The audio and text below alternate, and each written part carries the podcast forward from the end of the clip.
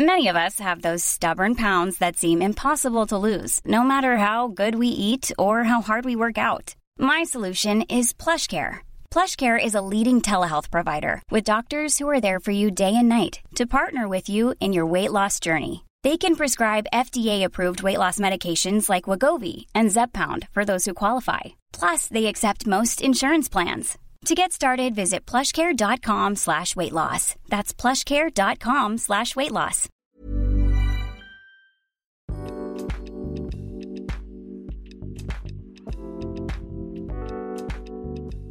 Hola, ¿qué tal? Bienvenidos a este Cat Weekly. No sé qué número es, porque llevamos muchos. Esta sección es muy especial. De hecho, estábamos diciendo que llevamos poquito tiempo, pero muchos episodios muy, muy padres con personas de Tijuana, de Tijuana, México. Que Tijuana está en la puntita, así la puntita de México para los que nos escuchan y no saben dónde está. Tijuana es muy popular porque es la frontera más grande del mundo. Y tiene, para mí, tiene muchas ventajas. No es que yo sea de aquí que quiera hablar bonito. Pero eh, creo que tiene mucho potencial, que tiene muchísimo talento y es por eso que tenemos invitados muy especiales en cada episodio. Entonces ahí tengo a Victoria, ¿cómo estás? Muy bien, muchas gracias. Buenas tardes, noches, días. Para quien sea que nos esté escuchando, sí. Sí. ¿Tú eres de aquí? Sí, sí, soy pues, pues primera generación, podría decirse, como muchos no. Este, creo que muchos de los que tal vez de mi edad un poquito más grandes o demás, venimos de pues de padres que decidieron llegar aquí a esta ciudad a, pues por mejores oportunidades, o como muchos también, para cruzar a Estados Unidos. Ajá. pero pues al final se quedaron aquí y aquí nací y la verdad es que sí, dentro de lo que cabe, o sea, creo que Tijuana es una de las ciudades más bonitas y con muchas, muchas oportunidades para todos. ¿Tú creciste aquí? Ujú, Porque hay Sí. gente que, pues no sé, sí nace en otro lugar y Pero, se o los traen sea, súper chiquitos y... No, no, no, no, aquí crecí, aquí llevo todos mis años y sí, o sea, todo el tiempo he estado en, en Tijuana.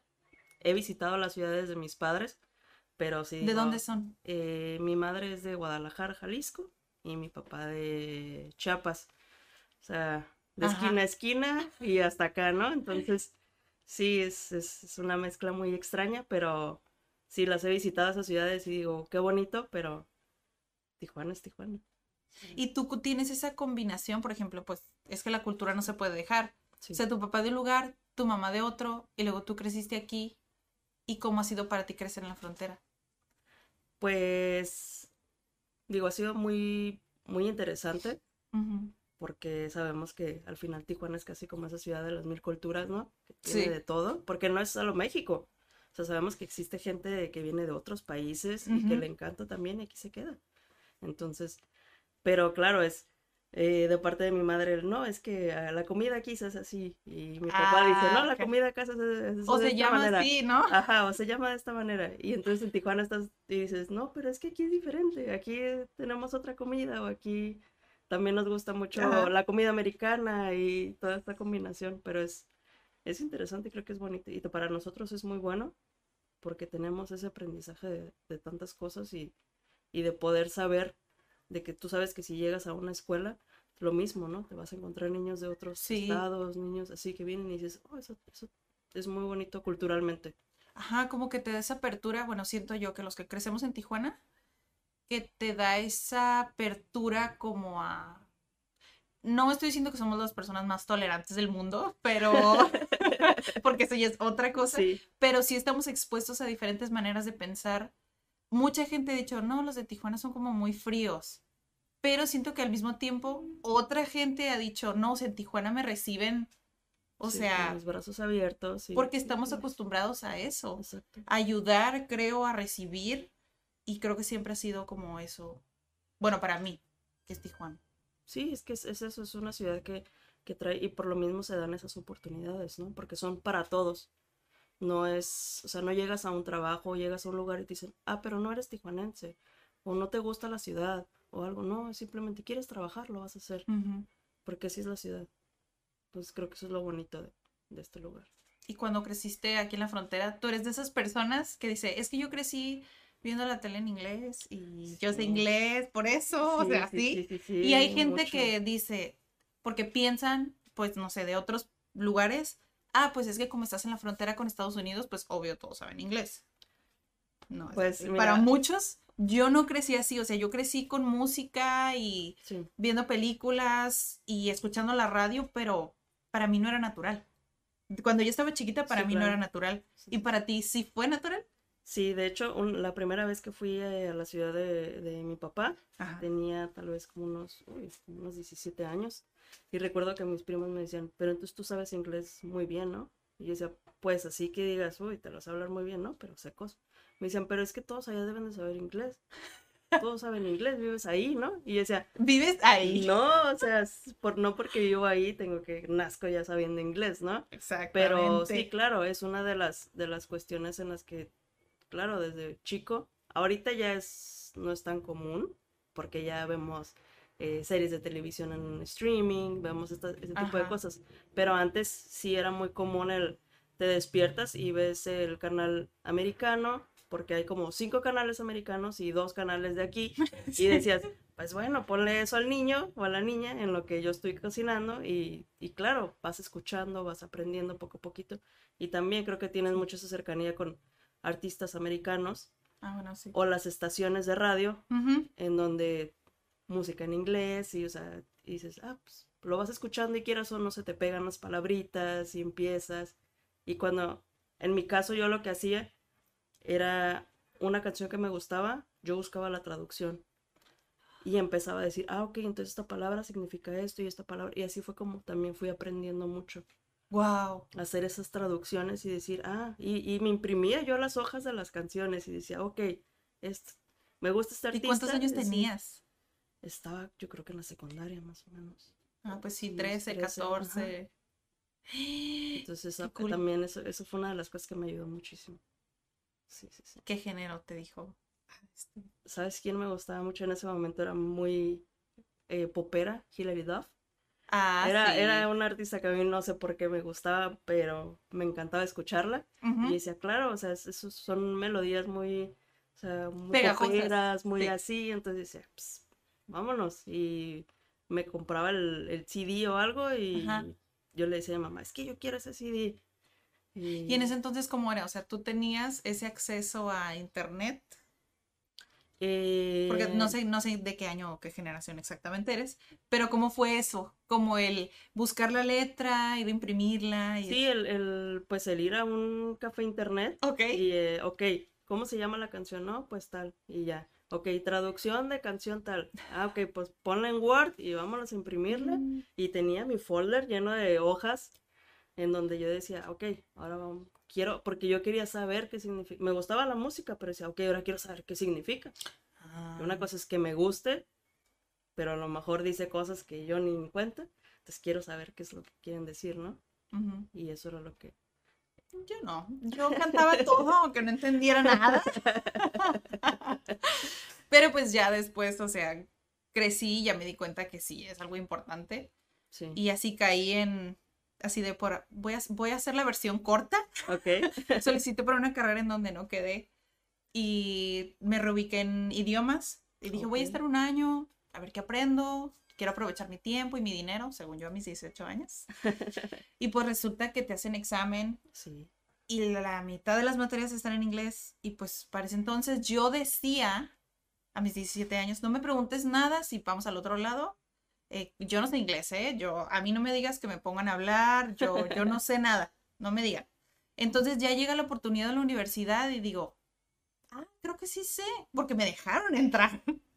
Pero ya estando ahí, o sea, si yo sentí que no tenía el nivel, Sí. o sea, llegó un momento en una materia donde, o sea, yo literal lloré porque no entendía. O sea, yo Sí. lo ponía en el traductor, pero, Pero no te daba. se traducía literalmente Sí. y, o sea, no entendí. No entendía. Entonces fue en ese momento donde dije, ¿sabes qué? Ya, ya no puedo pasar por esto. Sí. Si tengo que aceptar que realmente no tengo el nivel, aunque esté en la carrera y tenga 18 años, sí, pues claro. no pasa nada. Sí. Entonces me tuve que inscribir ahí a clases. Entonces, en la mañana iba a mis materias normales Ok. y en la tarde iba a inglés ok. y después de eso tomaba francés. Entonces vivía en la universidad. Sí, me imagino. Porque pues... Pero es una gran edad, o sea, la verdad es una muy buena edad para hacer ese tipo de cosas. Digo, cualquier edad es, es buena para ir aprendiendo idiomas, pero creo que en ese momento tal vez tú pudiste haber dicho, ¿sabes qué? Lo dejo. Pues sí. Lo dejo, esto no es para mí, me voy a otra carrera y, y me meto mejor a clases de inglés después o lo que sea. Pero aprovechar esas oportunidades, creo que son las... las Es que mi motivación fue, y creo que esa es una de las cosas clave como para continuar, es que yo me enamoré de la educación. Entonces estaba en un punto en el que tenía que decidir o te vas a traducción o te vas a docencia. Lo más fácil para mí era haber escogido traducción. Sí, claro. ¿Por qué? Porque pues estás en la computadora, como quien dice, tienes tiempo de buscar, Sí, nadie te interrumpe, no estás expuesto, así es. pero me llamó la educación y dije, pues, pues ni modo. O sea, aquí me quedo, ya no me voy. Si tengo que meterme a clases, me meto a clases. Y ya desde ahí. Pero eso es lo que pasa cuando te llama una, una carrera o lo, te apasiona lo que estás haciendo. ¿Tú Sí. qué beneficios has encontrado? Porque para mí fue el camino de la educación. Para ti, el, el inglés o hablar inglés o entenderlo, ¿hacia dónde te ha llevado? Digo, en tus años de adolescente fue entender la música que me gusta. Sí. Y después, ¿hacia dónde te llevó? Después, eh, yo, ahorita que comentaste esta cuestión de ir a, a Estados Unidos, creo que es una cosa que también nos pasa mucho, ¿no? Cuando vas y de repente entras a un restaurante y te dicen, pues pide. Y tú Así dices, de la hamburguesa, este cheese. este- sí, tú dices, ay, pero ¿cómo? Y resulta que, al menos aquí, para los que vivimos en, en, en Tijuana, sabemos que cruzando muchas veces dicen, ay, No van a hablar sí. español, claro que sí, no hay ningún problema. Y tú pasas y dices, ah, sí, pues dame la hamburguesa, número tal, y dame esto. Pero después vas aprendiendo poco a poquito y vas diciendo, ok, tal vez sí lo puedo hacer, ¿no? Eh, entonces, en mi caso, creo que también por la carrera que elegí, ahorita en, en, este, sobre todo en Tijuana y creo que en el mundo en general, si tú quieres aprender algo, yo por ejemplo, yo decía, ah, pues yo quiero hacer ediciones, yo quiero hacer animaciones, yo quiero hacer esto. Oye, pero ocupo ver un tutorial. Uy, pero la mayoría de los tutoriales están en inglés. Y decía, uy, pero es que, entonces, y llega un punto, yo por ejemplo ahorita la verdad llega un punto en el que yo decía, es que yo ya no entiendo a veces el programa si no está en inglés. Porque me Dices, acostumbré a usarlo ¿Cuál es el término en español, no? Ajá, sí, y hay veces que te quedas, uy, y es que, ¿cómo la moví aquí? o cómo? Porque te acostumbras tanto a eso, a que las cosas, pues sí, muchas de esas cosas vienen ya en inglés por default, por así decirlo, y dices, ay, pero espérame, me lo estás cambiando a un español Sí. que no, y, me cuesta. Y las palabras que utilizamos aquí, ¿no? También. Ah, O sea, no, los- sí, los Eh, barbarismos. Sí, hermosos. nuestro famoso Spanglish que utilizamos, entonces sí creo que me llevaron a eso, a buscar este, las herramientas que necesitaba para aprender lo que quería, aunque fuera en ese idioma, y decir, Ok. ni modo, lo tengo que aprender y tengo que seguirle porque quiero hacer esto y esta es la manera en la que lo puedo hacer, que es viendo a una persona hablándome en inglés y explicándome las cosas y decir, no importa, o sea, al final terminas aprendiendo dos cosas. ¿no? Ajá, en mi sí, caso, uno refuerza la otra. ajá, exactamente, y eso te ayuda a que el día de mañana que tú digas, ahora voy a tratar con un cliente americano o voy a, lo puedo hacer sin ningún problema. ¿Y cómo fue para ti elegir la carrera? ¿Siempre supiste que te querías dedicar a eso? ¿A los medios Eh, audiovisuales? ¿O es como, pues no tenía como que claro y veía tutoriales y de ahí ya me orienté? ¿O fue de Cuando, pues, primera vez? cuando era chica, como muchos, ¿no? Que quería estudiar esto, que quería estudiar Ajá. lo otro y así. Pero ya cuando es- estaba más, un poquito como en la preparatoria, que es Ujú. cuando ya empiezas a, a ver qué onda. Y yo decía, uy, ¿qué voy a estudiar? Se ¿a pone serio el asunto. Sí. Y entonces yo, yo recordaba que, que es algo que he hecho casi siempre, desde que yo recuerdo, y que me ha gustado. Ah, pues recordé que en mis primeras vacaciones, eh, una de las cosas que no faltó en mi maleta, tenía como 14, 13 años, fue una cámara de video. Una cámara grandota Sí, que sí, me habían sí, antes. regalado de video con un cassette. Ajá. Utilizaban cassette y yo decía, esta Sí, me la voy a llevar. Sí. Sí, me la voy a llevar y voy a grabar mis vacaciones. Y yo decía, ¿por qué hice eso? No lo sé, pero me gustaba hacerlo. Me gustaba que me compraran las cámaras desechables, estas que le ponías las pilas y ahí estabas con tu rollo. Y... De 36 Ajá, fotos sí, nada más. exacto. Y yo decía, pues es que eso siempre me ha gustado. Dije, entonces voy a ir a la universidad cuando hacen estas eh, ferias de para que veas las Ok, carreras y ajá. demás. Dije, ¿qué hay aquí? Yo quiero estudiar en UABC, que es la universidad de aquí. Y no, pues existe comunicación. Y es la que ahí te tiene Se- unas optativas de fotografía sí. y te dan esto. Y yo decía, ah, bueno. Y en eso, cuando fui a UABC, nos dan un recorrido por el taller de televisión. Ajá. Y yo dije, Toda la es producción, ¿no? impresionante, ¿no? Las cámaras y bueno, te emocionas ver la, los botones, la parte de, de toda la producción. Todo, y decía, esto es lo que quiero hacer. Y dije, va. Y afortunadamente sí, pude lograr, eh, logré entrar, me quedé y desde entonces vi y dije, esto es lo que, lo que quiero hacer. Siempre me ha llamado la atención eso, el, el crear cosas, el ver lo que puedo hacer con un aparatito que es una cámara. O sea, que ahorita ya la verdad cada vez son más, Más chiquitas y es ahí que incluso te dicen, es que ya está con tu teléfono, puedes hacer un, Una un mini video, película. una película, un cortometraje. Y dices, es cierto, o sea, porque todo está en lo que tú quieras hacer. A veces ya no es tanto el, el- sí, claro que es muy importante que lo que tengas sea muy valioso y sea bueno y funcione, pero si no tienes las ganas de hacerlo y no tienes esa pasión por hacerlo, o sea, hay veces que puedes tener el equipo más caro de todos y ya nada te va a servir. Y de, lo, de, de tu carrera, porque mi hermana estudió comunicación Ok. y ella se quería dedicar como a la, también la creación como audiovisual, pero pues comunicación abarca un montón de cosas. Muchísimas cosas. Y a veces sí decía como, está muy bien, pero es demasiado. Entonces como que te enseñan, abarcan mucho, Sí. pero no se especializan tanto. En Entonces, algo. para ti, ¿cómo ha sido eso? O sea, sales de la carrera y dices, no, es que no me siento tan lista y pues, pues elijo lo que puedo hacer Sí. o me preparo con tutoriales. O sea, ¿qué sientes que como que ha tenido más peso a lo que tú te dedicas hoy? Pues sí, en la carrera te Ajá. dicen, ok, puedes ser periodista, pero también te puedes dedicar a la parte audiovisual, que es detrás de cámaras, pero también te puedes como en, este, a la investigación, pero también a la organizacional, pero también, o sea, y dices, uy, o sea, espérame, ¿no? O sea, sí me gustan Son muchas cosas. sí, sí, sí, sí, sí. Entonces decía, ay, y, y una de las cosas que, ahora sí, como un paréntesis. Recuerdo que mi, uno de mis familiares me decía, ¿cómo vas a estudiar comunicación si tú no hablas? Tú casi no hablas. Y decía, sí soy una persona muy seria, es cierto. Decía, pero es que yo no necesito, porque no, yo no quiero No sea, reportera enfrente de y la ser la cámara, ¿eh? conductora y hacer, y no, o sea, yo quiero crear, yo quiero estar detrás de las cámaras.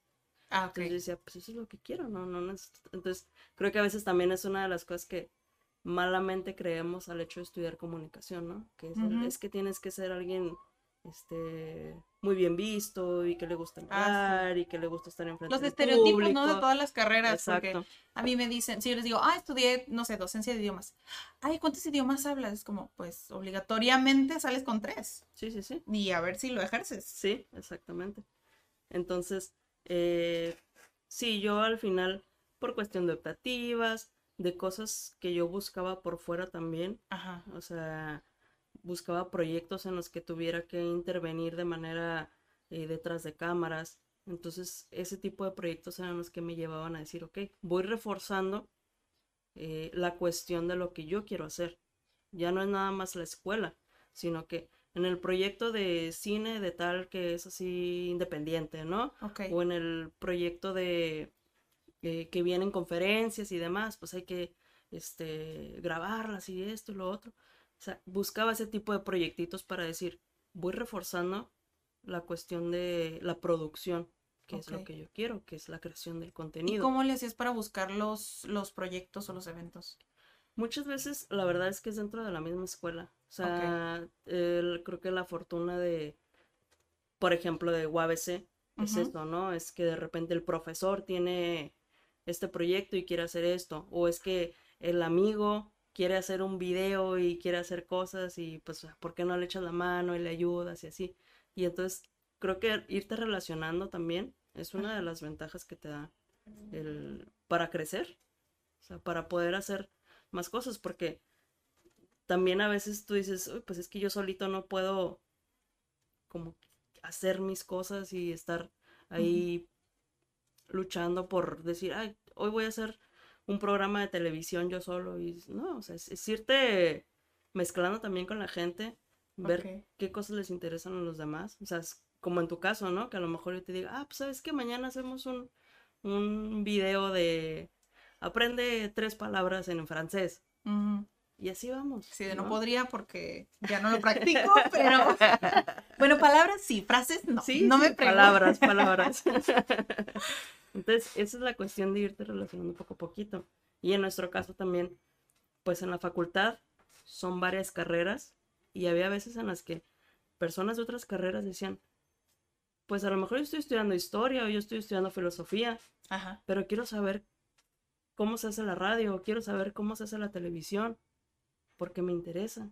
Y dices, ah, qué interesante. Entonces, tal vez tú que estudias historia, quieres decirle algo allá afuera a la gente y yo que estudio comunicación te puedo ayudar a decírselo a la gente. Y así. Me tocó, de hecho, un proyecto en, en UABC donde venían personas de Valle de las Palmas. Ahí hay puras ingenierías. Sí. Y yo decía, oh, decía, ingenieros enfrente de, de, de, la cámara. Decía, eso es extraño. Y ellos decían, es que yo quiero eh, decir a la gente en forma sencilla cómo es la ley de Newton. Ok. Y yo decía, bueno, va. Entonces, ¿qué hacíamos? Pues los grabábamos y ellos explicaban, ellos y entonces te vas empapando de otras cosas que para mí a lo mejor no son interesantes, porque nada tienen que ver conmigo, pero yo digo, wow, qué cool que a ti te guste decir eso y explicar esas cosas y yo te estoy ayudando a llevarlo a otra gente, ¿no? Qué bonito. Es ese tipo de, de, cosas las que te llevan a, a ir creciendo poco a poquito en lo que haces. O sea, tú dirías que esto que haces es tu pasión. Sí, sí, definitivamente. ¿Cuántos años tienes haciéndolo? O sea, desde que de las primeras vacaciones con la super cámara grandota, ¿cuántos años tienes haciendo lo que te apasiona? Uy, pues yo creo que. Pues unos 10 años, yo creo. Ya, unos 10 años. Nice. Y en el aspecto laboral, porque vamos a intentar platicar un poquito de emprendimiento, porque a mí me gusta tocar ese tema, porque yo siento que falta prepararnos, digo, quieras estudiar algo, una carrera o no, creo que hace falta el que nos enseñen a emprender. Porque no nada más emprender de, ah, yo quiero una empresa o a veces la marca personal o, cómo te vendes en una empresa es importante. Y creo que también es parte de que no nos enseñan nada de eso. Unos te dicen, algunos profesores te dicen cuánto cobrar, por ejemplo. Pero no te dicen, ah, este, que uses LinkedIn es importante. Tu portafolio. Que te relaciones con las personas es importante. Como que no hace falta esa parte entonces, mm, siento que, que falta mucho. O sea, ¿cuáles son las cosas que tú dices? Siento que me ha limitado en mi carrera. Sí, eso es, definitivamente es una de las cosas que siempre decimos. Oye, una clasecita rápida de cómo presentarte, de cómo presentar tu CV, de cómo presentar tu portafolio, no nos haría nada mal en la universidad, ¿no? Al principio, en el tronco común. Sí, o sea, desde ahí el decirle, oye, vas a hacer una entrevista, haz esto, o vende tu trabajo de esta manera, como dices, o sea, al final tú eres tu propia empresa, porque tú mismo estás diciendo, yo te estoy vendiendo lo que sé hacer. Exacto. O sea, no te estoy viniendo a decir, ah, pues yo puedo ayudarte en eso. No, yo sé hacer esto y esto es lo que, por lo que me vas a pagar a mí. o sea, por hacer este trabajo. Entonces, sí es una de las cosas muy importantes que creo que poco a poquito han ido avanzando y creo que afortunadamente ya estas generaciones han ido aprendiéndolo un poquito más con la cuestión de redes sociales, por ejemplo. Ah, el hecho de ir creando sus propias redes sociales y decir, ah, pues voy haciendo mi marca. Simplemente esta cosa de los influencers, ¿no? Que ellos, o sea, literal son una marca. Y ellos dicen, pues yo soy mi marca y yo soy mi empresa y yo vivo de mí, de esto. Exactamente. Eso, eso está muy bien. Pero claro, todo nos serviría, obviamente, desde un principio. Saber cómo vendernos. Sí, sí, Ahorita estás como independiente o estás trabajando para una empresa. Ahorita o haces las dos cosas. ¿Cómo ha sido para ti desde que egresaste?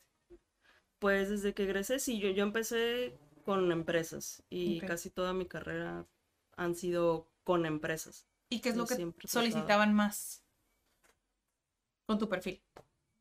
Videos. Videos. Sí, videos, videos, porque es lo que O sea, yo, tanto el estar grabando con la cámara como la edición, es una de las cosas que más, más me gusta. La fotografía es una de las cosas que yo tomo más como un hobby, porque sí suelo hacerlas más cuando digo, ¿qué vamos a hacer hoy? Pues ah, irnos un ratito. A mí me gusta mucho caminar por la ciudad.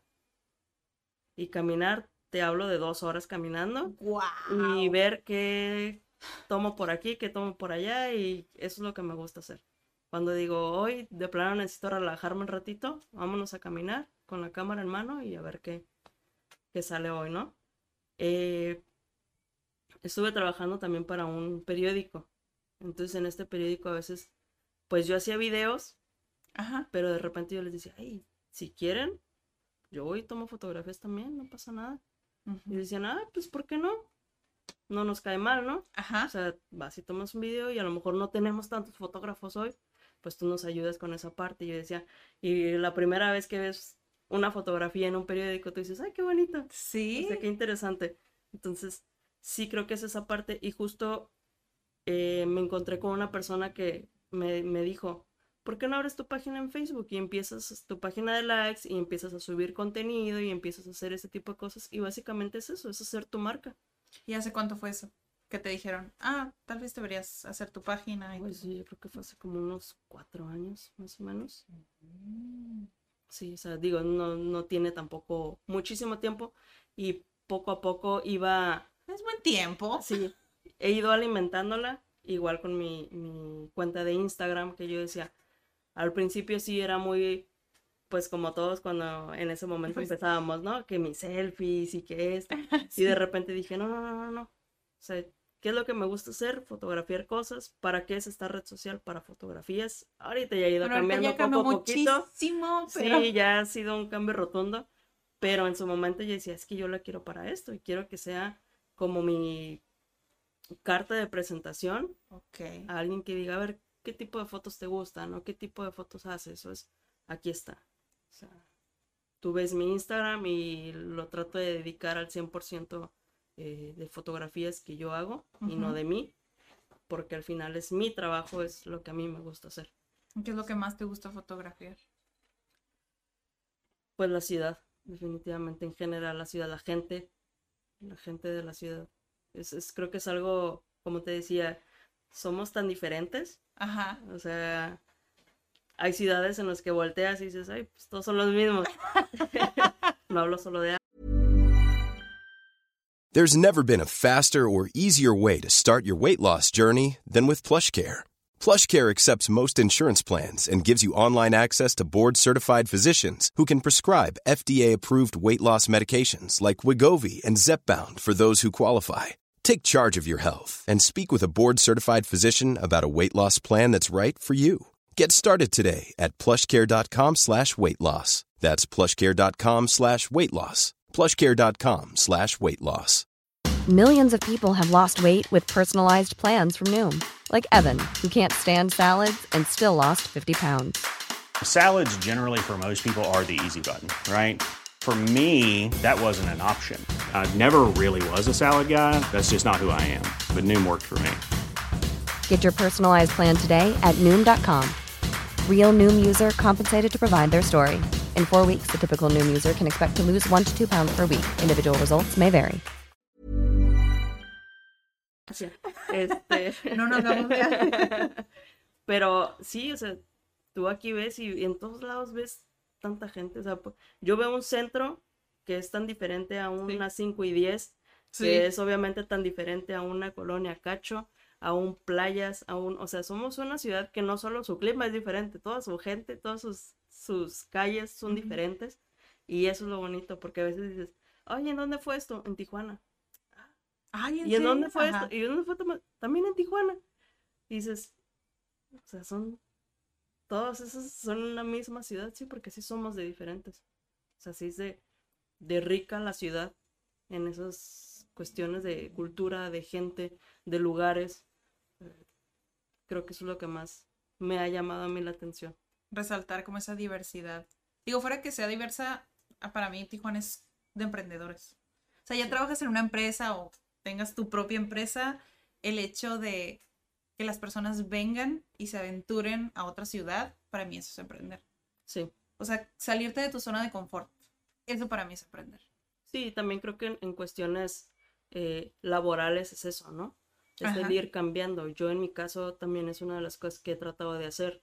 Eh, la primera empresa donde entré, yo entré como diseñadora gráfica porque dije, va, es una de las cosas que también te enseñan en comunicación. Sí, es parte del perfil. Entonces dije, vamos por esto. Después, poco a poquito me fui metiendo más a la animación, a la edición, a todo esto. Después cambié de trabajo y entré a ser camarógrafa, editora. eh, después, como te, te comentaba, eh, empecé a hacer reportajes y demás. Y yo decía, ay, eso también es muy interesante.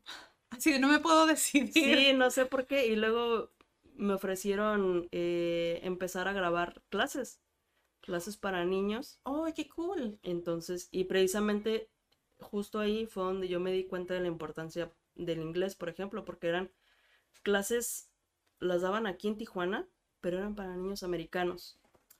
Entonces yo decía, Oh. wow, o sea, eso es muy interesante porque ya te das cuenta que, o sea, sea, las empresas era americanas, Tijuana, sí, Pero toda el el la clase- contenido era para ellos. Entonces dices, ya te das cuenta de dónde ha llegado Tijuana al hecho de que empresas vienen aquí y dicen, aquí voy a hacer eh, todo mi contenido, pero es para clientes americanos. O sea, y esas empresas no te piden el, el nivel básico de inglés, o sea, ya te piden un nivel medio o avanzado.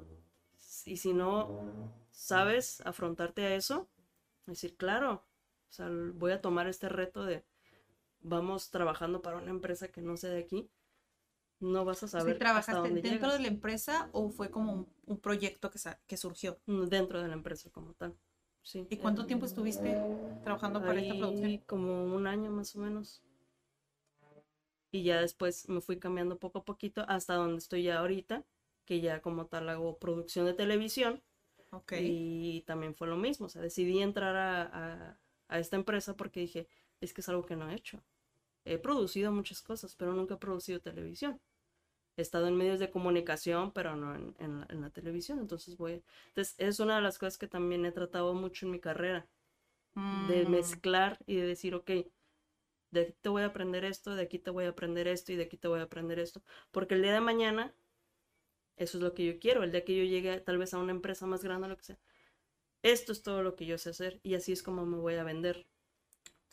Con, con todos estos aprendizajes que he que tomado, ajá, esto es lo que yo te puedo ofrecer a ti. Entonces, es, es eso, el, el- el ir emprendiendo en cada cosa y el decir, no, es que ahora ya, no es que llegue a mi zona de confort, pero quiero seguir creciendo. Ok. O sea, quiero, tal vez aquí ta- puedo sacarle jugo a esto, pero también quiero seguir aprendiendo cosas. Y creo que eh, siempre es una buena edad para seguir creciendo y aprendiendo y diciendo, ay, pues no me pasa nada si el día de hoy digo, ay, ahora me voy a ir por esta otra cosa. no te da miedo, o sea, empezar exacto. algo nuevo. Y creo que eso es lo importante. Y es la, la ventaja de, al menos de la carrera de comunicación. Ajá. Creo que es una de las ventajas. Y dices, uy, pues está bien, me enseñabas muchas cosas, ok, pues vamos haciendo muchas cosas, ¿no? O sea, son demasiadas cosas. te pregunté que para ti cuál era como lo, lo que te limitó o sentías que te limitaba, pero cuál es, sientes, sientes tú que ha sido lo que te ha, te ha abierto puertas. Yo creo que, que precisamente la necesidad de, de saber, de... Y sí, una de mis, de mis metas es tal vez no... Mi meta es irme a otra ciudad y aprender más cosas y tal vez después traerlo aquí a Tijuana. Entonces, esa es eh, mi ilusión es esa, ¿no? El, el seguir aprendiendo, el seguir creciendo. Yo siempre digo, es que el conocimiento nunca está de más. Ah, no. Sí. Entonces, si un día te cierras y dices, es que yo ya me Ya lo sé aquí todo, ¿no? y ya, sí, claro, entonces digo, no, no, no, porque puedes aprender desde el que está hasta abajo, en, en la empresa en la que estés, como el que está hasta arriba. Entonces digo, lo poquito, lo mucho que llegues a aprender en una empresa, eso tómalo para ti. ¿Cuántos años tienes? Ay, 30, ¿Cuántos 30 años. ¿Consideras que esta característica lo aprendiste en algún momento de tu vida? ¿Tú sola te diste cuenta de esto? ¿O tu mamá o tu papá piensas que te lo inculcaron? Yo creo que... El estar dispuesta a aprender como de quien sea. Mm, yo creo que me llegó de repente, porque no, sí, o sea, mm, tanto mi papá como mi mamá son personas que salieron adelante por su trabajo, que pues tal vez no tuvieron las oportunidades académicas que, que, a mí me dieron, y este, y creo que también eso es una parte que yo digo, qué bonito que personas eh, que salieron con un trabajo donde tal vez no te pagan mucho, donde tal vez este ¿sabes? Sí, o, que o que tal vez no estuvieron haciendo como lo que les apasionaba. Exacto. Por, hicieron ese sacrificio, no por dártelo a ti, que igual, tal vez eventualmente lleguen a hacer lo que les apasiona. Digo, a mí me gustaría que fuera así. Sí, sí, exactamente. Eh, entonces, creo que de ahí aprendí esa parte. Y siempre he pensado eso, o sea, el, si tú llegas a una empresa y te dicen, oye, pero ahora necesito que me, me eches la mano con esto, ¿no? O podrías ayudarme con esta otra cosa, no te cierres porque a veces eso que tú estás aprendiendo, te digo, sí, la empresa en el momento va a decir, ah, claro, ya tengo a alguien que me ayude o que esto, pero si el día de mañana tú decides ir a otro lugar, tú te llevas ese conocimiento, nadie más. Entonces, si nos cerramos a esas partes, a esas eh, habilidades extras, Ahí nosotros, nosotros mismos nos estamos limitando al día de mañana crecer. sí, porque muchos dicen, no, pues es que a mí no me pagas por hacer eso, ¿no? No, me, no, me, no me toca. Sí. Pues sí, pero te estás privando de aprender eso que no sabes hacer. Sí, y al final te conviene porque tal vez dices, bueno, esta empresa no me está pagando, pero me voy a ir a otra que sí me paga por hacer lo mismo que estoy haciendo aquí. Pues sí. Entonces, exacto. Entonces aprende, o sea, simplemente es todo lo que puedas aprender y de todas las personas. Es, es lo que te digo, o sea, no es solo de, ay, voy a aprender del más alto porque él este, quiere ese puesto, porque voy a llegar a... No, no, no. Porque a veces no sabes si la persona que está este, tres puestos debajo de ti también sabe algo que tú en tu vida habías imaginado. Y dices, eso es muy interesante. Entonces, recabando todo eso, y te, digo, es la cuestión de, de, Tijuana, pues, que te puedes encontrar a tantas personas y también la riqueza de las culturas, ¿no? O sea, que dices, pues no solo aprendo laboralmente, también aprendo de tu cultura, también aprendo de las maneras en las que te manejas igual en la vida o con las personas, y eso es muy bonito. Creo que Tijuana me hizo aprender eso, o sea, a, a lo largo de de mi vida no, no estoy tan grande, pero eh, creo que sí, como el ver que las personas vienen de otros lugares, o sea, por más difícil que sea, con carrera, sin carrera, o sea, que se aventuran a algo nuevo, yo siempre he visto eso de admirar en Tijuana. O sea, que simplemente, o sea, lo hacen porque quieren hacerlo. Y puedes aprender de quien sea porque están dispuestos a aprender. Así es. ¿Qué es lo que tú decías? O sea, yo, a mí me encanta que digan eso porque a mí también, yo también pienso así. Es como, no importa si tienes carrera o no tienes carrera, igual puedes hacer lo que te apasiona, igual puedes hacerlo rentable. O sea, no, no necesitas hacer algo eh, que no te apasiona como para mantenerte. Pues. O sea, siempre encuentra, siempre se puede encontrar una manera. Y mucha gente que me he topado, o sea, me ha enseñado eso. O sea, se puede porque se puede. Sí. Y creo que es, mucho de los las nuevas empresas que aquí vemos día con día en Tijuana. Sí, que empiezan así desde abajo y después dices, wow, o sea, llegaste a otro lugar sin nada, no tenías familia, no tienes quien te apoyara. Sí. Y, o sea, simplemente no te diste por vencido. Sí, sí, sí. Tanto, y tanto, también en mi, en mi caso, gracias a los trabajos que he tenido, me ha tocado conocer a muchas personas. Eh, en mi caso recuerdo un, ejemplo muy específico que era una persona que era deportada de Estados Unidos, que es algo que también vivimos aquí todos los días. Es, es, una parte de Tijuana también, las deportaciones y demás. Y esta persona decía, es que sí, a mí me, me trajeron aquí y yo no tenía nada. Mi familia se quedó ahí. Pero yo empecé y empecé y empecé. Y hasta el punto en el que estoy teniendo una empresa que me está ayudando y ahora que me toca a mí, ayudar a los demás. Ayudar a la misma comunidad que me ayudó a mí y que me puso donde estoy ahorita. Y eso es lo bonito. Sino regresar. Exacto. Así, tengo dos preguntas y no sé cuál primera pregunta. ¿Cuál ha sido como la experiencia que más te ha marcado en lo que haces? Puede ser bonita, puede ser fea, no sé. La que sientes que dices, ok, esto ha sido como algo que me ha hecho crecer o me ha hecho aprender en mi carrera. Eh, Puede ser una, ¿no? sí, precisamente creo que es eso. Cuando estuve eh, trabajando como camarógrafa, una de las notas que llegamos a, a llevar fue en el bordo, precisamente. Que te digo, desgraciadamente es una de las cosas que vemos aquí día con día en Tijuana. Sí. Y son las deportaciones y es toda esta cuestión con, con gente que viene de, de allá, ¿no? Entonces, cuando me tocó cubrir esta nota, eh, ves a la gente que está ahí, ves las maneras en las que viven. O sea, recuerdo esa nota perfectamente y creo que nunca se me va a olvidar haber este, grabado personas eh, inyectándose cosas y demás. Y creo que ahí fue cuando dije, wow. O sea, esto es muy impresionante cómo la gente puede llegar a este punto y que desgraciadamente, o sea, hay muchas veces que la gente simplemente voltea la cara y dice, aquí no está pasando nada. Y eso es muy triste.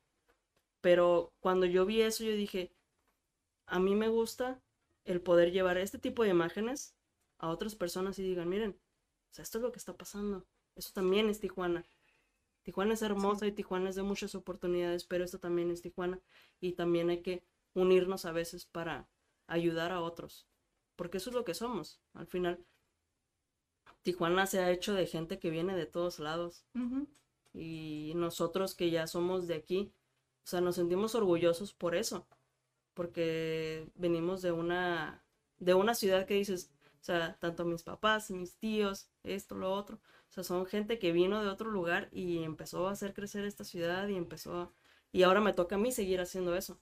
Exactamente. O sea, ahora esa es, esa es mi responsabilidad, no es nada más sentarme y decir, ah, pues ahora yo soy de esta ciudad y vamos a ver qué bonita se pone, no, no, no. O sea, también es decir, ¿qué me toca a mí hacer, no? Sí, de hecho sí te iba a preguntar porque mencionaste, ah, una de mis metas es irme, aprender y traerlo a Tijuana. Y te iba a preguntar, ¿por qué lo traerías a Tijuana? O sea, por, porque muchas personas en el medio en el que tú te mueves, ah, es que me quiero ir a Ciudad de México, ah, es que me quiero ir a Hollywood, ah, es que me quiero ir, ¿sabes? Y ya no, y ya no volver. Sí, ¿Por qué? Porque dicen que Ciudad de México y que Hollywood claro. es como a lo que más puedes aspirar. Pero se me hace súper bonito que tú digas, me voy para aprender y traerlo. sí, es que digo, no, de nada nos sirve el decir, es que yo quiero ir a esta ciudad, es que yo quiero ir a, a- a la otra y ahí me voy a quedar y porque eso es lo más bonito y, por ejemplo, como dices tú, Hollywood, claro, yo me quiero ir a hacer películas y quiero hacer... Sí, pero en realidad son contadas las personas que hemos visto nosotros eh, que han salido, directores de, de cine y demás, y que dices, ah, mira, están allá, son mexicanos, ¿no? Pero están allá. Y dices, o sea, sí es muy bonito. Y aquí empezaron y aquí hicieron muchas cosas. Pero también si nosotros empezáramos a dejar las cosas aquí, entonces ya habría gente que al rato diría, yo quiero ir a Tijuana. Yo siento que sí va a llegar ese punto, porque justo ayer estaba teniendo una clase de español y él sabe muchísimo de, de migración precisamente. Mm. Y me estaba diciendo que en San Diego ya está creciendo mucho este, pues el mundo del cine. O sea, ya se está comparando con Hollywood Sí, y siento que está como avanzando hacia acá, ¿sabes? sí, San Diego siempre lo han comparado, o sea, siempre ha estado así sí, súper la pegadito ciudad hermana. Tijuana. Sí, sí, sí. Y como Tijuana tiene tanto talento, digo, la mano de obra, honestamente, sí, pues sí, es más barato. Pero hay muchísimo talento. Entonces Sí. siento que en algún punto sí va a llegar Tijuana a ser así. Sí, te, te comento, es una de las cosas que yo me he dado cuenta. O sea, que es el hecho de muchas empresas dicen, ok, yo soy americana, pero quiero la producción mexicana, la producción de Tijuana. ¿Por qué? Porque también tienes, como te decía, tienes esta variedad de locaciones Ajá. para empezar. Y aparte tienes gente que la verdad es muy comprometida y que es muy exitosa y sabe mucho de lo que hace. Entonces, yo quiero también esto. Porque tal vez en San Diego, sí, obviamente también tienen sus talentos y demás, pero a veces dicen, es que ellos algo tienen, hay algo ahí que, que los, los cambia, que el... Sí, una vibra, una Sí, sí, vibra. sí, algo Es que- diferente. Pues es que Tijuana. pues, Sí, sí, sí. Y entonces te digo, también es una de las cosas que te llevan a uno a decir, ok, entonces también me corresponde a mí tener esa este, responsabilidad de decir, bueno, yo quiero poner el nombre de Tijuana en alto, tengo que hacerlo bien. O sea, tengo que hacer buenos productos, pero también como esta cuestión del inglés, de decir, Pues sí. pues tengo que aprenderlo y tengo que saberlo porque quiero que esta empresa se vaya con la mejor de las, de las imágenes de mi ciudad. Sí, sí, de hecho, precisamente por eso hacemos pues este contenido.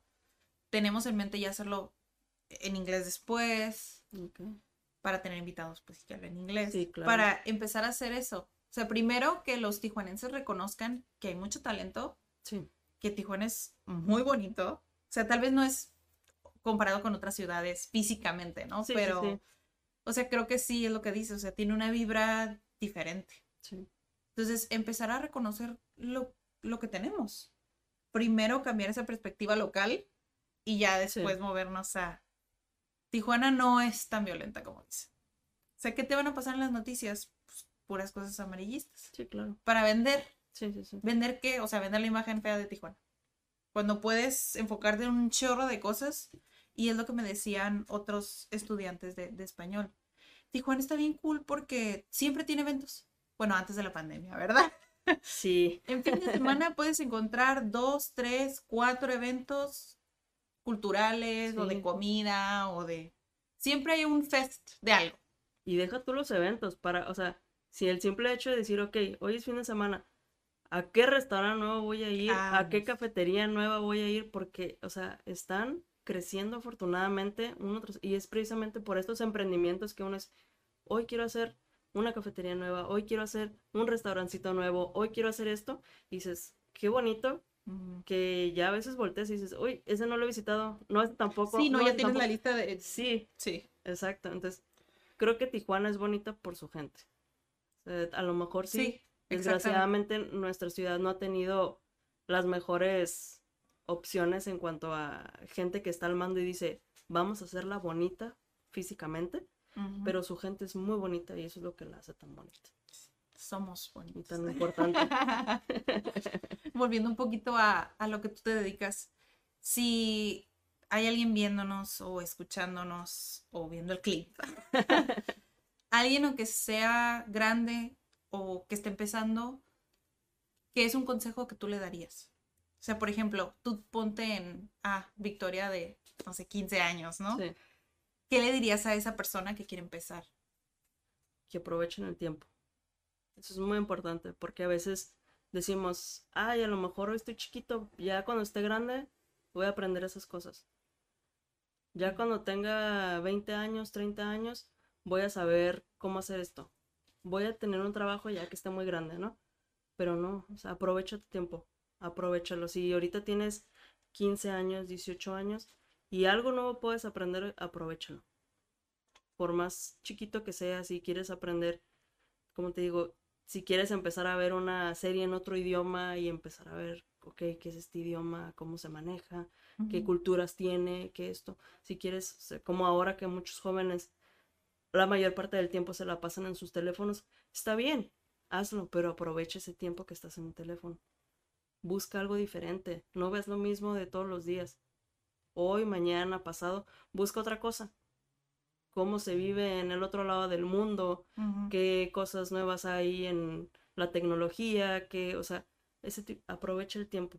Porque hay veces que ya cuando estás más grande, lo que sea, dices, uy, Sí, tal vez- subestimamos, ¿no? Sí, tal vez si cuando estaba en la universidad Hubiera. hubiera hecho esto, ahorita ya sabría cómo hacerlo, o ya no lo estaría aprendiendo apenas ahorita. Entonces, sí creo que eso es, y siempre, ¿eh? O sea, incluso ya, como dices tú, alguien de 40, 50 años puede seguir aprendiendo. Sí. Siempre. Nu- nunca es tarde para empezar. Nunca, nunca terminas de aprender. Nunca.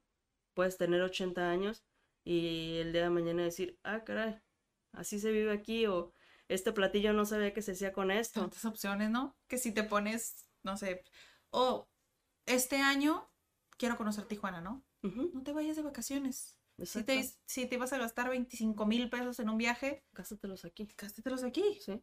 Ve a un restaurante distinto todos los días. Y los hay. Y aunque Créeme a que no vas a acabar. no vas a acabar. Sí, créeme que no vas a acabar. Sí, es, es, es eso, o sea, también es, como te digo, es caminar en tu ciudad y de repente vas a encontrar lugarcitos que dices, ay, qué bonito, o este, como te digo, ahora muchos que les gustan las fotografías y que subir la selfie, este spot está muy bonito para tomarte un- una selfie y no lo habías visto, porque siempre vas por los mismos lugares, siempre, o sea, y en realidad no conoces como tal ciudad. tu ciudad. O sea, Exacto, y- exacto. Así de conozcan, conozcan su ciudad, por favor. Sí. Porque por ahí se empieza. Primero conoce tu ciudad y ya después vas a ver que al ir a otras ciudades vas a decir, ah, claro, eso también lo llegué a ver allá. O en Tijuana está eso nada más, no lo he visto en otro lugar. Exacto. Deberían de ir para allá porque allá sí hay. Exactamente. Creo que tenemos de todo. Eso es lo cool. Sí, porque también es esta parte que a lo mejor vas a un restaurante mexicano, pero es mexicano de Oaxaca, o es mexicano de Colima, o es mexicano, y dices, ah, caray. O sea, en realidad sí puedo incluso visitar toda la República Mexicana simplemente en Tijuana, ¿no? Sí, es curioso que antes, bueno, ahorita ya está más reconocida Tijuana, pero antes, o sea, el resto del país Sí.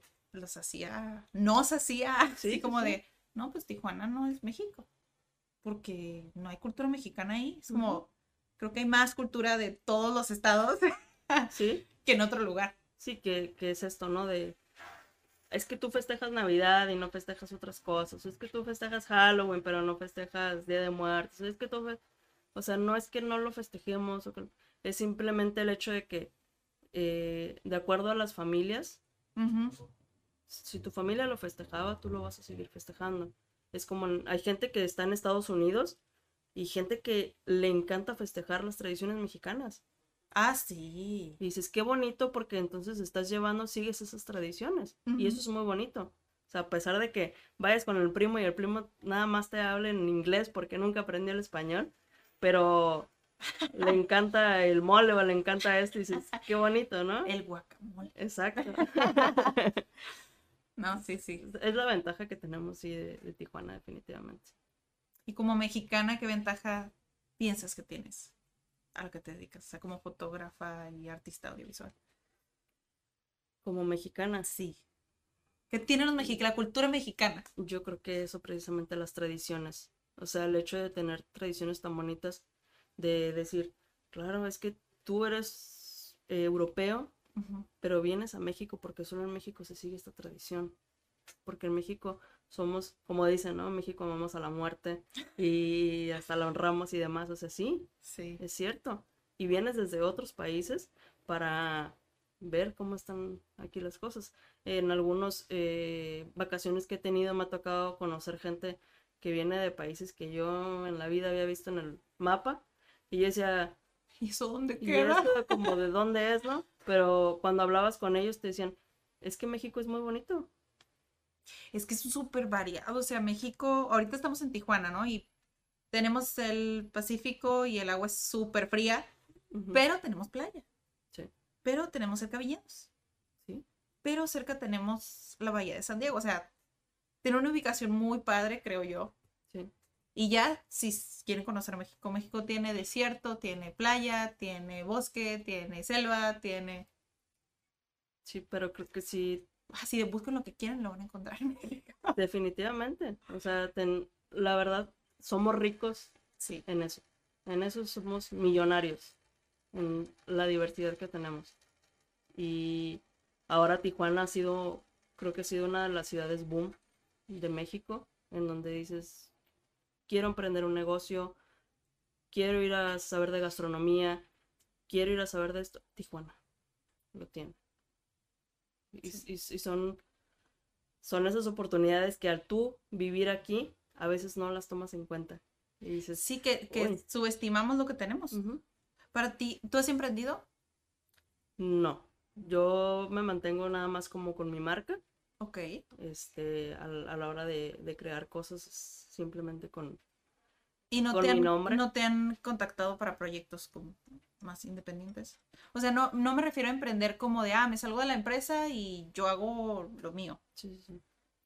Sí, en en, proyectos. en diferentes oportunidades a lo largo de, de los de los años en los que he estado ya fuera de la universidad y demás, sí he participado a veces en ciertos proyectos, pero eh, sí, siempre mi, mi meta es seguir creciendo eh, en, en estas empresas para ir también para poner en estas empresas esa idea de, o sea, no todos tenemos que encasillarnos en lo mismo. Ok. O sea, también, porque a veces creo que ese es el problema de muchas empresas en, eh, en México y en muchos lugares, ¿no? Que es, ah, ok, tú haces esto, pues nada más vas a hacer eso. No, o sea, también es, es, es bonito ir con una empresa, entrar ahí y decirle, a ver, o sea, yo puedo hacer esto, pero también te puedo ayudar con esto, pero también me interesaría aprender esto, pero también, sea, que sepan que todos tenemos las posibilidades de crecer y de aprender otras cosas. Y si ese no tiene nada que ver con mi departamento, no importa. Puedo aprender algo y no sabes si el día de mañana me va a salir muy bien. Y a lo mejor eso te va a servir a ti empresa. Interesante, porque, bueno, yo personalmente me causa conflicto o tal vez no he encontrado las empresas adecuadas, porque siento que la empresa, las empresas son como muy frías. Ujú. Entonces que a veces no le dan tanta importancia, no sé, al crecimiento personal, al desarrollo personal, a, a todo esto que me estás describiendo. Siento que yo todavía no he encontrado empresas Sí. que realmente les llame como hago yo las cosas. Sí, O que a mí me llame como... sí, claro. Como- Entonces por eso me causa como... O sea, me, me llama mucho la atención que tú digas, ah, es que dentro de la empresa quiero hacer esto. O- Sí, es que muchas Ese granito de arena, muy, ¿no? muy cuadradas en donde dicen, Sí. llegas y te dicen, aquí está mi organigrama Hazme de aquí y, a ajá, aquí. y tú eres el jefe de este y tú vas así. Y dices, ah, ok. O sea, qué bueno, qué interesante. Pero a lo mejor, pues, no solo quiero hacer eso. o sea, quiero aprender otras cosas. En un momento trabajé en una empresa que hacía, vendía máquinas bordadoras. Ujú. En la vida yo había visto cómo sirve una máquina bordadora. No, pues yo tampoco. Pero mi, mi desempeño ahí era grabar todo el proceso, eh, la venta, etcétera, etcétera. Entonces yo, hubo un momento en el que dije, ok, está muy interesante, pero quiero saber cómo funciona esa máquina, qué puedo hacer con esa máquina. Entonces, son ese tipo de cositas que, digo, si uno se cerrara a decir, es que yo ya no quiero saber, o sea, mi chamba es esta y se Sí, acabó. sí, o mi departamento es este y pues yo no me voy a poner a ver cómo funciona. O... Sí, o a estar bordando algo ahí, o a estar haciendo esto, o sea, no. Entonces, al final, el día de mañana, yo, por ejemplo, el día de hoy, yo digo, ah, claro, si yo la veo, yo sé que esa es una máquina bordadora, que por tantos hilos, que por esto, que por lo otro. Digo, eso es lo bonito. Si alguien quisiera emprender, o si tú quisieras emprender un proyecto, ¿cómo qué consideras que se requiere? Pues primero el Es que es una compromiso. pregunta muy difícil. Primero el compromiso, que era lo que te decía a veces, el, el estar ahí día tras día, día tras día. Si a veces por dos, tres semanas lo dejas y dices, es que a lo mejor ahorita no tuve el tiempo, entonces no te estás realmente haciendo el tiempo para ese emprendimiento. O sea, no, no te estás comprometiendo a que es algo que tú quieres hacer. O sea, primero que nada tienes que tener el compromiso de, esto es lo que yo quiero hacer, porque veo que el día de mañana va a ser esto. Si, si no veo futuro quiero llegar a- aquí, entonces no, creo yo que no va a funcionar por donde estás yendo. Pero ¿Cuál sería el siguiente paso?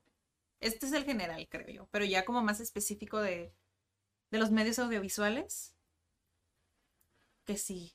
Pues yo creo que las, también las relaciones son muy importantes, porque no parece, pero en cuestión de medios sí, a veces sí es, ahorita ya hay muchísima gente, ¿no? Como freelance, eh, en las cuestiones, eh, por ejemplo, ahora, pues ya la mayoría de la gente dice, es que yo quiero mi video y mi fotografía de, de mis bodas, pero ya no como las veíamos antes, que era, ah, pues sí, en un estudio y te tomas sus fotitos de, de quinceañera, no, ahora ya quieren otras cosas, porque también los mismos freelancers han puesto la vara muy alta Sí. en esa parte de decir, claro, es que ahora nos vamos a ir a, a San Pedro Mártir, ahora nos vamos a ir a los viñedos y allá te vamos a hacer tu video y te vamos a hacer todo hermoso.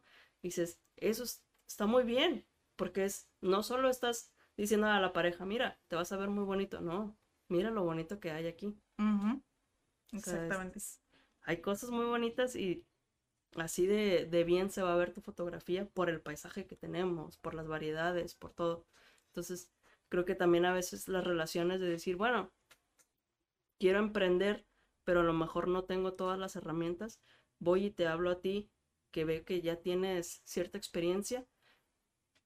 O sea, hay, creo que te vas a encontrar gente allá afuera que te va a dar muy buenos consejos y te va a decir, claro, mira, vete por aquí, empiézale así, busca de esta manera, eh, compra estos equipos, etcétera, etcétera. Entonces, creo que también el relacionarte te va a ayudar muchísimo.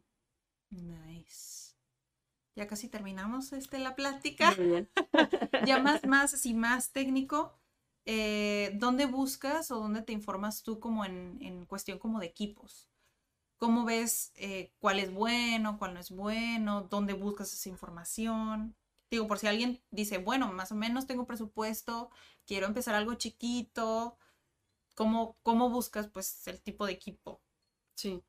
Eh, mm, yo al menos de esa manera, buscando, eh, por ejemplo, tal vez en redes sociales, Ajá. yo lo que hago mucho es seguir a gente que ya lleva mucho tiempo en esto o que ya lo hace de una manera profesional que dices, o sea, ellos están ga- gastando millones en ese equipo, entonces vas viendo y ellos mismos te explican, este equipo me sirve para esto, yo empecé con esto y tal vez, como te decía, no necesitas el de 100 mil dólares, tal vez con uno de menos costo, pero si vas poniéndole esto, como te... He visto tutoriales o videos en donde te dicen, es que no necesitas comprarte El más caro, las ¿no? grandes cosas. A veces agarras una cajita de cartón y empiezas a hacerle movimientos y empiezas a hacerle cosas y con esa empiezas, ¿no? Entonces, mi manera ha sido esa de, de intentar buscar gente que ya lleva mucho tiempo en esto y que se especializa en eso para decir, ah, ok, me voy guiando por esos consejos, qué es lo que veo que están haciendo ellos, cómo eh, hacen este fotografía de, pro- de producto, cómo hacen este video, cómo, o sea, y ese tipo de cosas son las que a mí, en lo personal, me han ayudado mucho a, a ir buscando otras maneras de hacer, porque también Sí. sabemos que no todos hacemos lo mismo. Ajá. O sea, a lo mejor tú ves que tú haces una fotografía de producto con 20 cosas, pero él las Sí. hace con 3, pero ella las hace con 4 y dices, ah, ok, voy agarrando poquito y al final yo voy a hacer mi propia eh, marca, voy a hacer mi propia fotografía y va a ser mi, mi estilo y esta Ajá. va a ser mi firma y así es como quiero que me, me vean, ¿no? Y me, Ajá. me detecten. ¿Y tú cómo lo ves? Ya, para cerrar el episodio. Mm, ¿Para ti pesa más el hecho de que alguien tenga un talento nato o alguien que realmente le guste y que dice, me voy a meter a cursos y que me cueste lo que me tenga que costar? Uy, No hay respuesta correcta o incorrecta. ¿Cuál es tu opinión? yo ¿Pesa más la- el que tiene talento nato o el que se prepara por años? Yo creo que el que se prepara, el que aprende. Porque sí, a veces tu talento nato puede ser la cantada, porque ya viene en ti, pero también si no te preparas tal vez en cómo plantarte en un escenario, si no te preparas en cómo eh, compartir un escenario con otras personas, como todo, a lo mejor no te va a servir de nada. Entonces creo que el irte preparando siempre es, es bueno.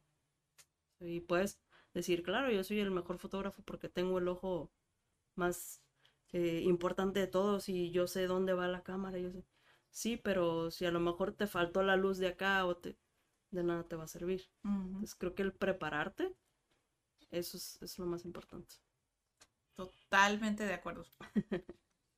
Al principio del episodio estaba yo tal vez un poco nerviosa. ¿Por qué? Aunque haya hecho 30, 40 episodios, siempre me pasa lo mismo. Porque es una persona que no, que no conozco. Y por eso ya ves que antes de empezar, yo te decía, no me gusta hacer preguntas porque Hasta, siento que a veces no sé si quedo en el episodio, no quedo en el Sí. episodio. Y también me gusta que sea como genuino el hecho de conectar. Me encanta conectar con la gente, pero antes de eso me causa un poco de ansiedad. Sí, creo que- Pero, o sea, creo que es, que es de lo que se queda en este episodio, de salir de la zona de confort para seguir aprendiendo. sí.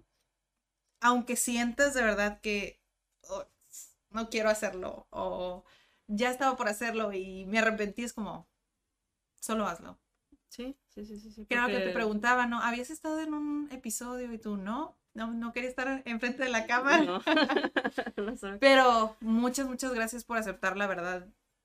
Siento que hablamos de muchas cosas de Tijuana, del medio en el que te mueves, o sea, de muchas cosas que siento que si no te hubieras dado esa oportunidad, o sea, muchos se hubieran privado. Pues de esa información. Súper, súper valiosa.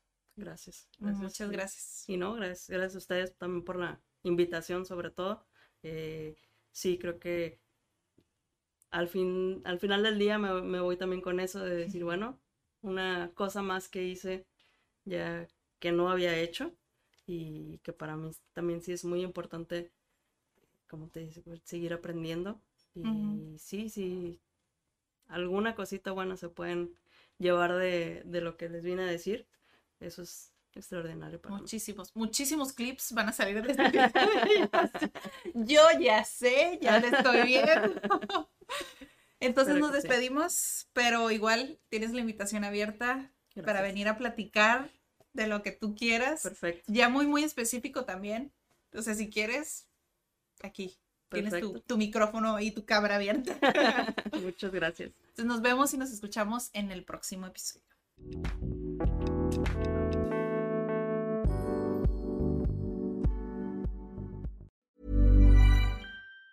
If you thought the only way to get a more defined jawline with natural looking results was through surgery, think again. Juvederm Volux XC is a non surgical injectable gel filler that improves moderate to severe loss of jawline definition and can help you achieve natural looking results with little downtime. Even better, this improved definition lasts up to one year with optimal treatment. No maintenance required. Improve jawline definition for a smooth, sculpted look with Juvederm Volux XC. For important safety information and to find a licensed specialist, visit juvederm.com. That's J U V E D E R M.com. Not for people with severe allergic reactions, allergies to lidocaine, or the proteins used in Juvederm. Common side effects include injection site redness, swelling, pain, tenderness, firmness, lumps, bumps, bruising, discoloration, or itching. There's a risk of unintentional injection into a blood vessel, which can cause vision abnormalities, blindness, stroke, temporary scabs, or scarring. Talk to a licensed specialist to find out if it's right for you.